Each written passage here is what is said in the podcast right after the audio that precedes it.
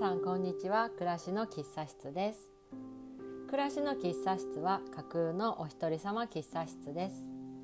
店主の私光がお茶を飲みながら植物自然療法セルフケア料理音楽洋服コスメ心や人生などさまざまなテーマで何気ない日々の一コマをお話しします。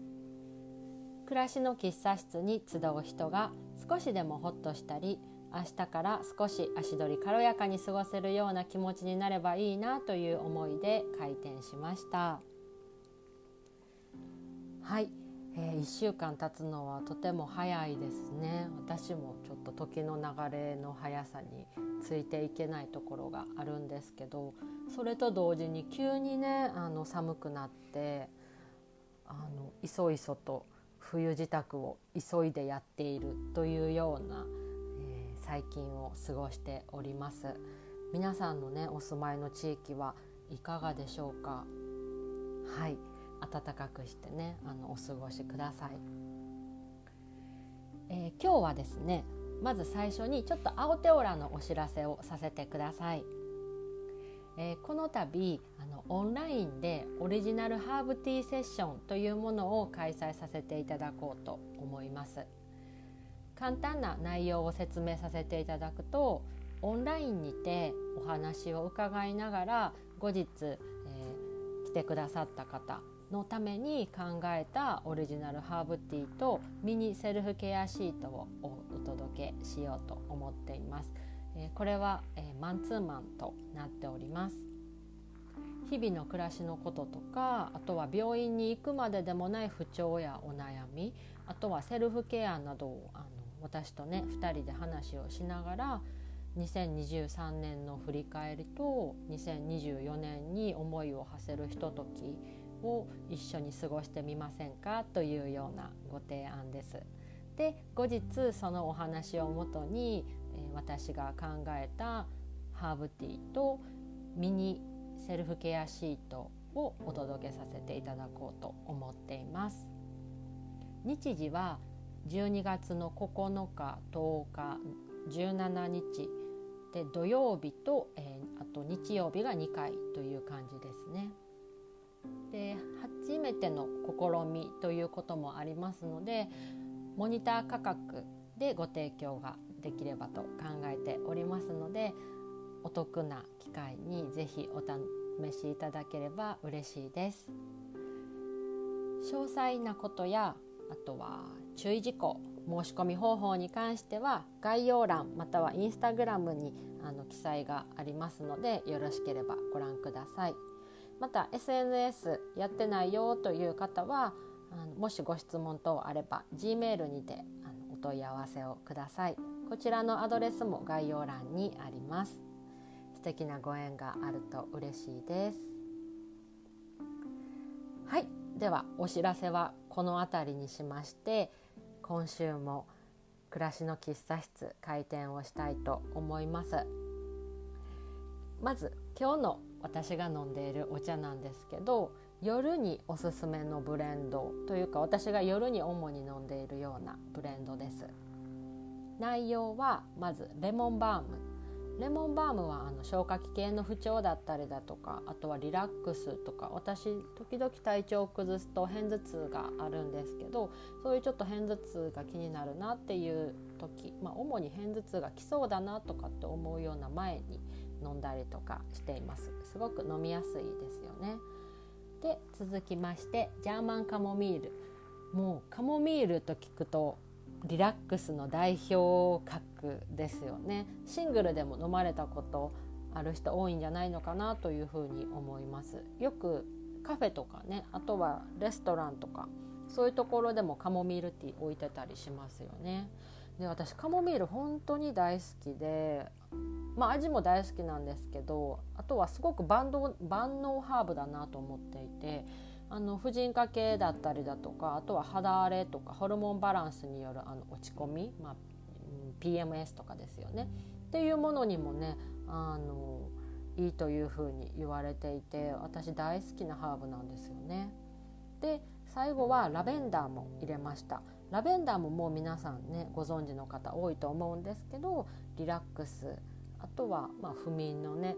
時とかにもおすすめですし、まあ、ラベンダーは主に夜がねおすすめですね。で私正直言うとラベンダーのハーブティーそんなに得意じゃないんですけどっていうのは初めて自分でブレンドした時にラベンダーを入れすぎたせいでラベンダーの主張がすごい強いお茶になったんです。で私の印象としてはラベンダーってやっぱ精油で描いたり嗅いだりだとかあとはよく化粧品とかねそういうものにもよく使われてるかと思うんですけどやっぱりそっちのイメージの方が強かったのでやっぱりラベンダーを飲むっていうことが今までなかったのでちょっと体と頭がなんか混乱してしまったみたいな そういう思い出がありましてなのでラベンダーを少量だけ入れるとちょうど飲みやすくなるなと思ってでリラックスも感じられるのでいいなというふうに思っていますので私の個人的なおすすめとしては少量が好きですし初めての方は少しずつの方がいいかなっていうふうに、はい、思っております。ということで今日もハーブティーを飲みながらお便り紹介したいと思います。喫茶ネームあずささんです、えー、暮らしの喫茶室良かったです。ひかりさんの柔らかな雰囲気が出ていてとても癒されました。私も最近ホットクックさんデビューしました。温泉卵や無水カレー蒸し野菜などできて本当に便利ですよね。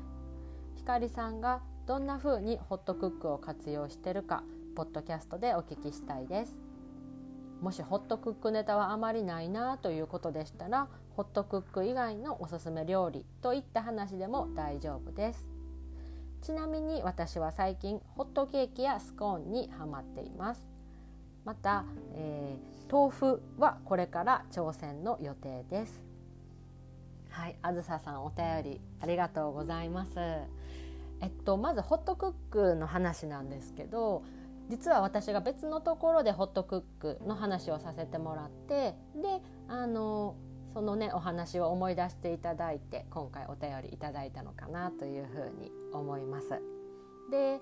ホットクックってちょっとご存じない方もいらっしゃるかなというふうにも思ったのでちょっと簡単に説明だけさせてもらうと,、えーと、ヘルシオホットクックという名前でシャープから出ているものです。で、えー、自動電気調理鍋というカテゴリーになるようですね。であの食材を切って調味料と一緒にこの内鍋に入れたらあとは放っておくだけで超簡単に美味しい料理が作れるという便利さが受けてるらしいです。なので放っておくほっとくホットクックっていうようなネーミングなのかなというふうに想像します。ホットクックでね作れるもの本当にたくさんあって煮物でしょ？カレーとかシチュースープ茹で物でしょ？あと蒸し物麺類ご飯。あとは私が個人的に好きなのは発酵料理とかあと低温調理もとてもいいですね。あとは私はやったことないんですけどあずささんがおっしゃってたようにあのお菓子ね、チョコスコーンとかりんごのホットケーキっておっしゃってましたよね。あとはパンも作れるそうです。で私がこれを買ったのが我が家にやってきたのは1年経つのかな？経つか経たないかぐらいかなというふうに思うんですけど我が家にやってきてくれてありがとうっていうぐらい私はほぼ毎日あの使ってますね。で私のホットクックの好きな点なんですけど先ほどもお話ししたようにもう名前のねごとくほっとくだけで OK 例えばあの火を使っていると火加減だったりだとかあとはあの調理具合によって自分でかき混ぜたりだとか火を弱めたり緩めた、えー、強めたりとか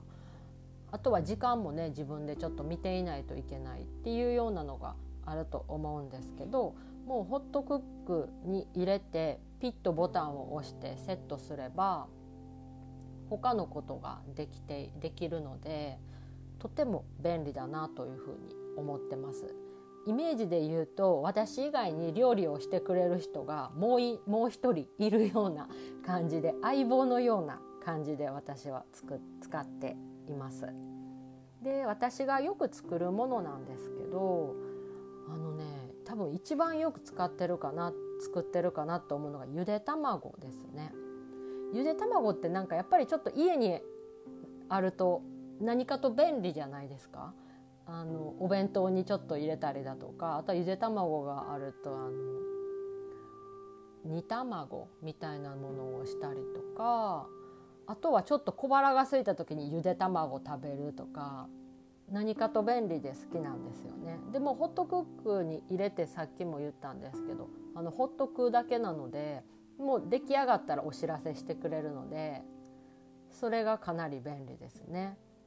であとは煮込み料理も美味しいですね。最近やとおでんを作りました。あとはロールキャベツも食べま作りましたね。うん。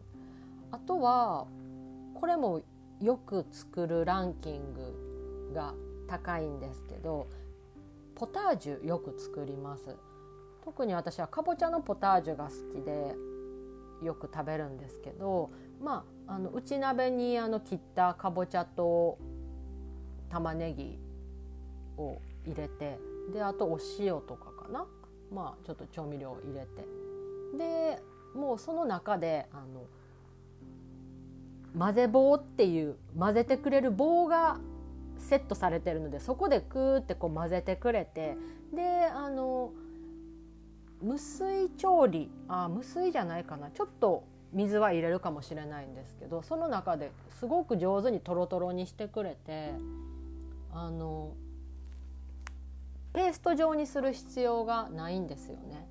でそのペーストが出来上がると最後にあのミルクを入れて出来上がりなんですけど私の場合はあのペーストができた時点でもうあのジップロックに小分けにしてでそれを粗熱を取ってもう冷凍庫にストックしておきます。で食べたい時にそれを解凍して好みのミルクを入れて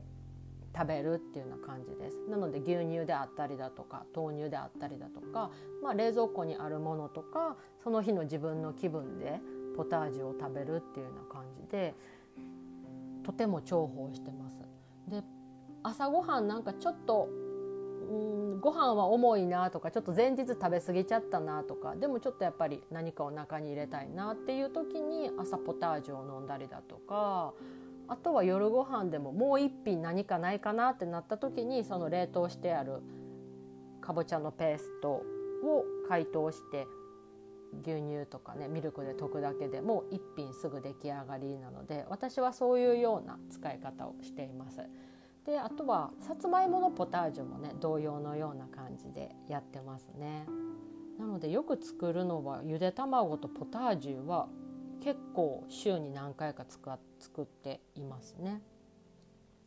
あとは低温調理もすごくこの方この方ってホットクックさんなんですけどが得意で私これもよく作るのがサラダチキンだったりだとかあとはまあそんなに頻繁には作らないですけどローストビーフも美味しくできましたね。なのでこれからの季節ねクリスマスだったりだとかお正月とかねちょっとローストビーフってあると華やかになるじゃないですか。なのでそれもホットクックでできるのはとてもいいなっていうふうに思ってます。あとはやっぱりサラダチキンあの鶏の胸肉で作るんですけどこれも冷蔵庫にあると本当にあのお弁当にちょっと一品足したりとかあとは私結構サラダよく食べるんですけどそのサラダにちょっと物足りないなって思う時にやっぱりサラダチキンがあるとそれだけであの立派な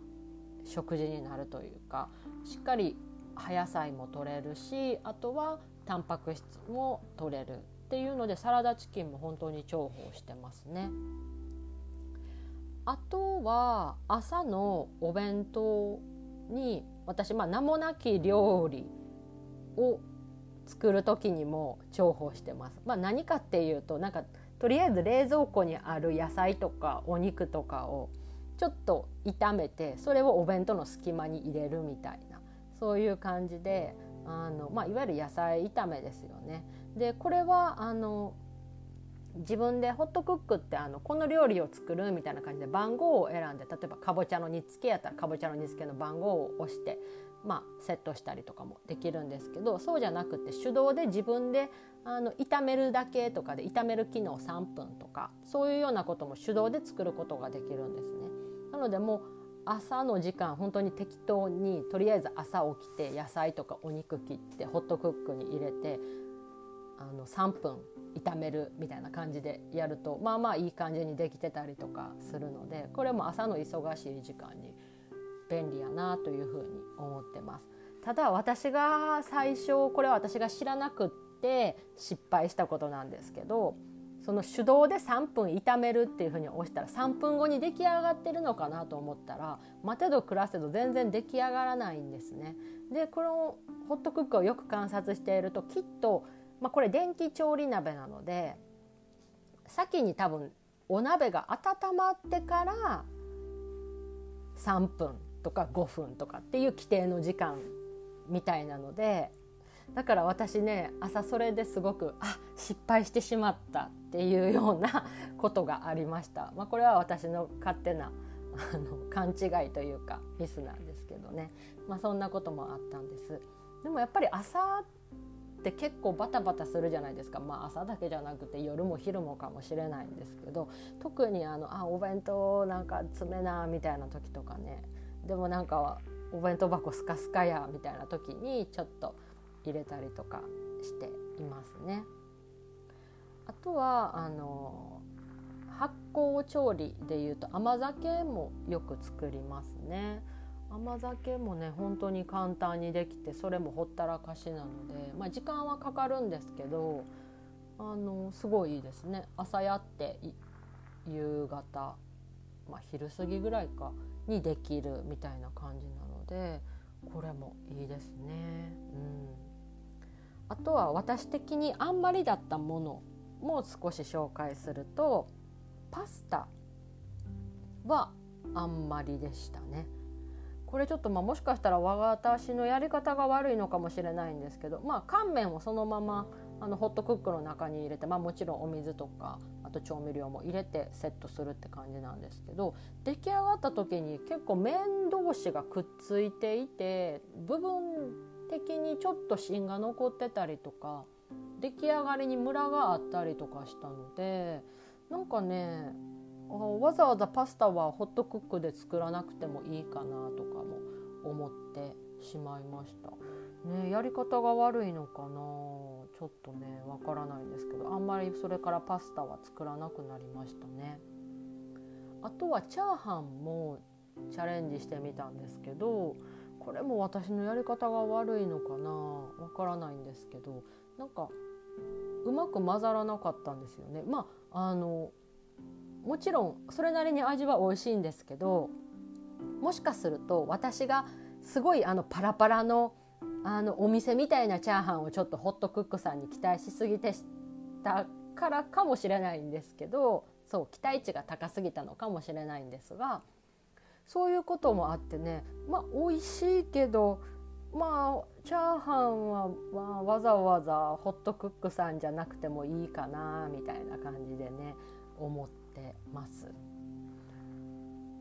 なので私の個人的なすごく好きな使い方はやっぱりこう蒸したりだとか茹でたりだとかそういう低温調理とかあと無水調理とかですね煮込みとかがこのホットクックさんはお上手なのかなっていうふうに、はい、思ってます。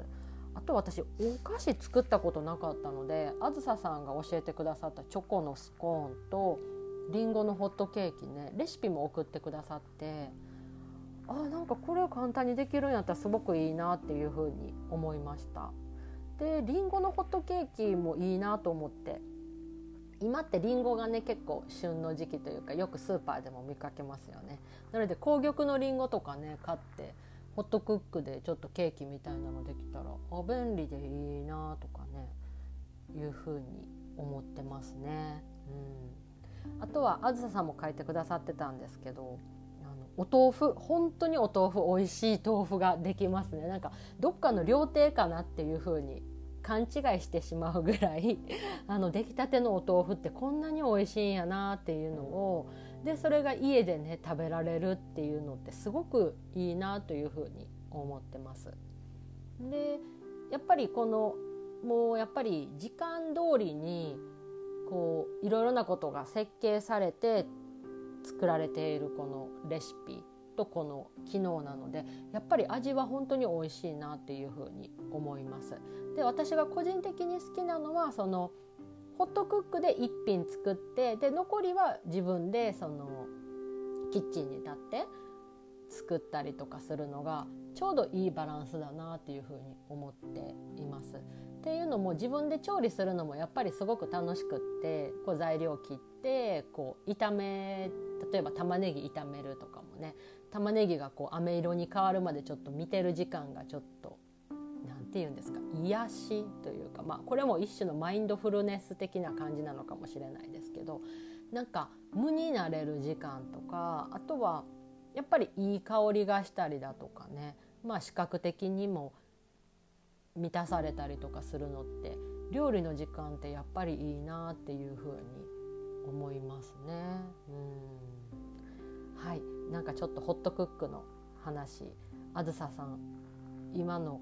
私の話で大丈夫でしたでしょうか？参考になるかわからないんですけどもしかしたらまだ作ったことがないメニューとかねあれば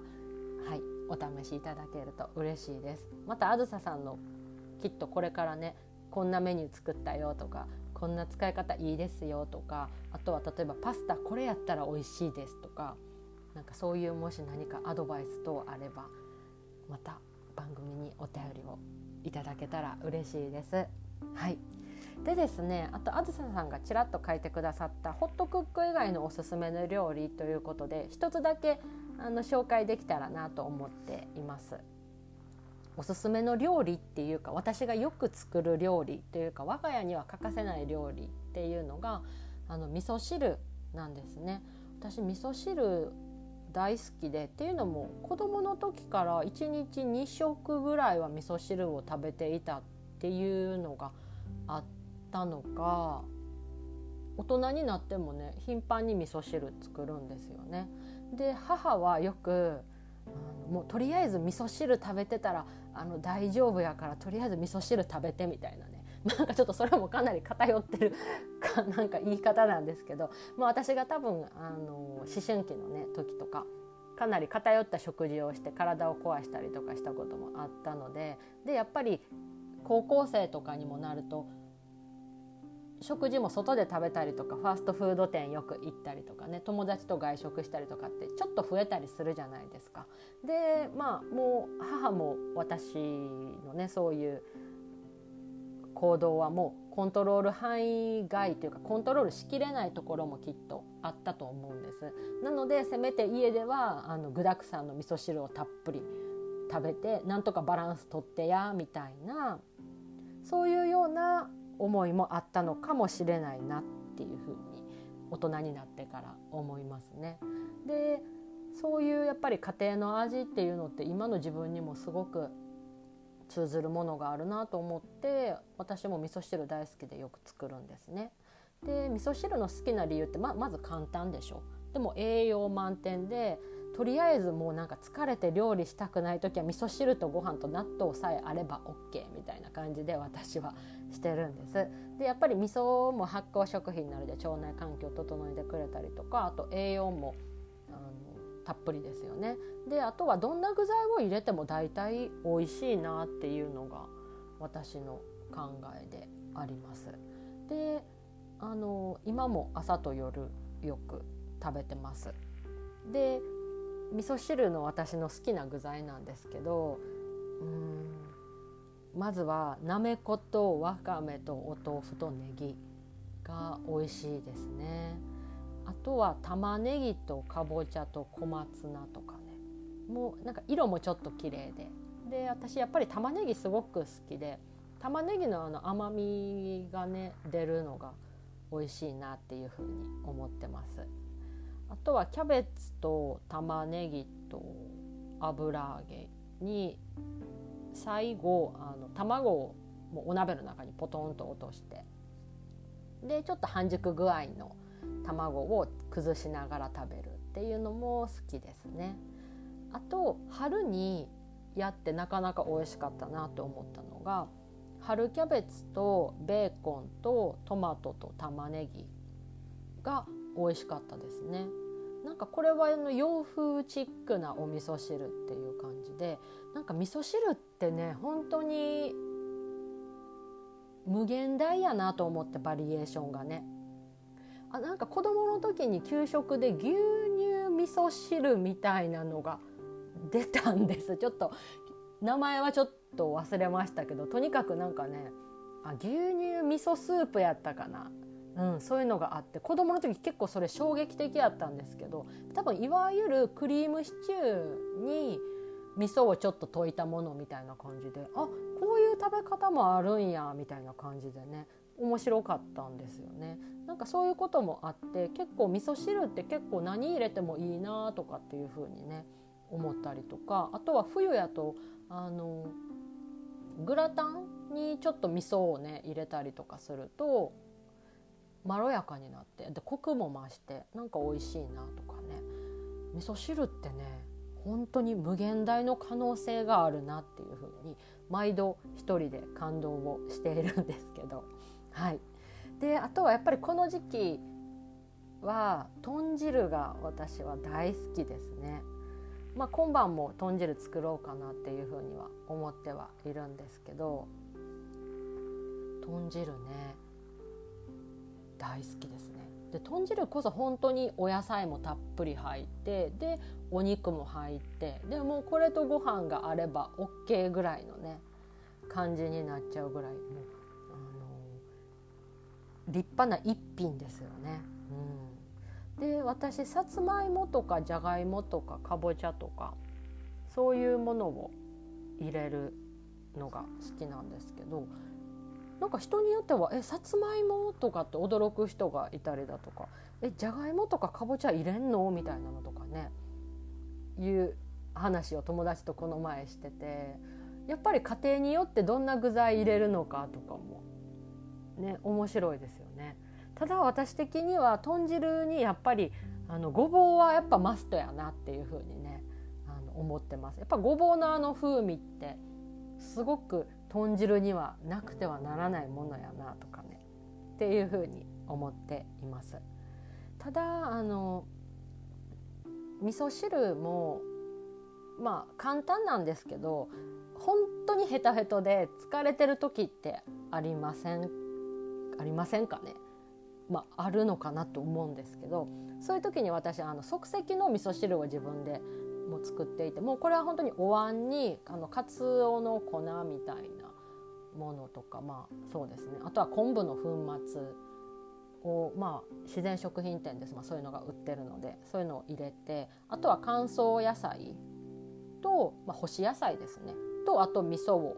入れてであと熱湯を注いで混ぜて出来上がりみたいな感じなんですけどこれもめちゃめちゃ便利ですね。でもう洗い物も少ないしそれこそもうご飯ととりあえず味噌汁だけ食べてもう今日は寝ようとかねそういうのもあったりとかあとはお昼とか在宅の勤務の時とかはねそういうような感じでささっと即席味噌汁を作ってランチにすることもありますね。で洗い物が少なくて本当に便利ですよね。うん、あとはちょっと話がそれそれるというか、まあ、私の好きなだし最近ヒットのだしをちょっと紹介させてもらいたいんですけどあの焼津善八さんっていうところの焼きつべのだしっていうのにすごくハマっていてこれは即席の味噌汁の時には使ってなくて普通の味噌汁を作る時に使ってみたらめちゃめちゃ美味しくってかつおのうまみがめちゃめちゃ美味しいなっていうふうに思ってまあちょっとお値段はするんですけど私が普段買ってたものよりも。でもこれは美味しいと思ってねもうますます味噌汁が好きになったのとあとやっぱりだしっていいなってなんかね特に寒いからですかねこの時期。なんかねしみじみ思いました。ここのお出汁めちゃめちゃ美味しいっていうのが私の最近のヒットアイテムでした。あとはあのだしパックを開けてあ使使った後にねだしパック開けてであの醤油を少し垂らしてご飯にかけたりとかあとはおにぎりにしてもねまだしっかりうまみが残っているのであのだしだだし取るだけじゃなくって最後のそのだしがら出がらしっていうんですか？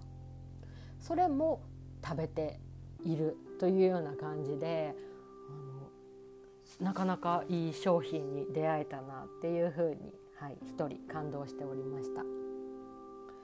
はい、なんだか今日もまた長く喋ってしまったんですけどあのあずささんからいただいたホットクックのお話からあとは私のおすすめの料理の一つとして味噌汁の話をさせていただきました。最後までお聞きくださりありがとうございました、えー、暮らしの喫茶室ではお便りを募集しています。喫茶室でゆるゆる話してみたいことをお待ちしていますここでみんなでおしゃべりしましょうお便りはインスタグラム X の DM、Gmail、Google フォームにて受け付けています。ご自身のフィットするものでお送りくださいね。番組の概要欄にそれぞれリンクを貼っておきます。また、青テオラという名前でインスタグラムもやっています。よろしければそちらも合わせてご覧いただけたら嬉しいです。それでは今日はこの辺りで。今日という日が皆さんにとって穏やかな日でありますようにごきげんよう。